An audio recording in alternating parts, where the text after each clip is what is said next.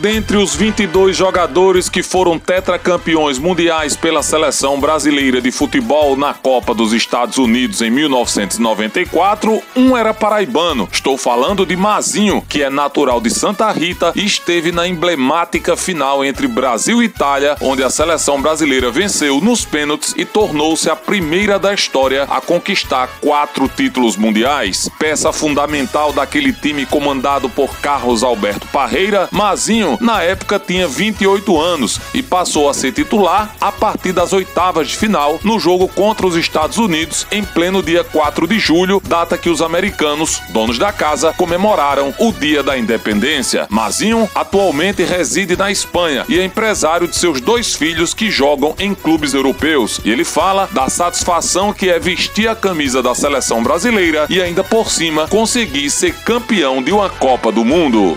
Então quer dizer que é uma honra no Restadura participar desse poucos jogadores que são campeão do mundo e ter essa honra de se representar essa camisa maravilhosa que é a nossa canarinha, que é a nossa verde e amarela, representar nosso Brasil maravilhoso, numa situação tão difícil que vivemos em 94 e realmente é um orgulho, é uma emoção maravilhosa. É o número um que a gente tem quando se torna jogador de futebol. Todo mundo quer chegar a uma seleção brasileira, que esse é o objetivo, e ser campeão do mundo, cara, não tem coisa melhor. Eu acho que a emoção é maravilhosa, não tem descrição para tudo isso, né? Eu acho que são situações que a gente vive o um momento, aproveita o momento e Deus nos ilumina dessa forma com essa gratidão de ser campeão do mundo.